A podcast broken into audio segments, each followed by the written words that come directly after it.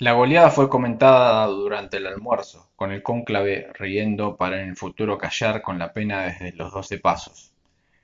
Los pasos retumbaban ante la soledad de cada curva. El mate era el otro compañero además del sonido saliendo de la pantalla.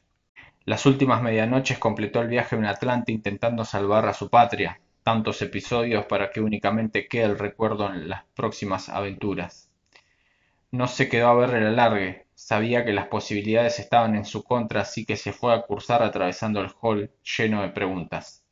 Tal vez podría adivinar en el vuelo de un ave extraviada el resultado final. Sin embargo, no pasó tanto hasta que Alejandro llegó para anunciarle los dos goles del final.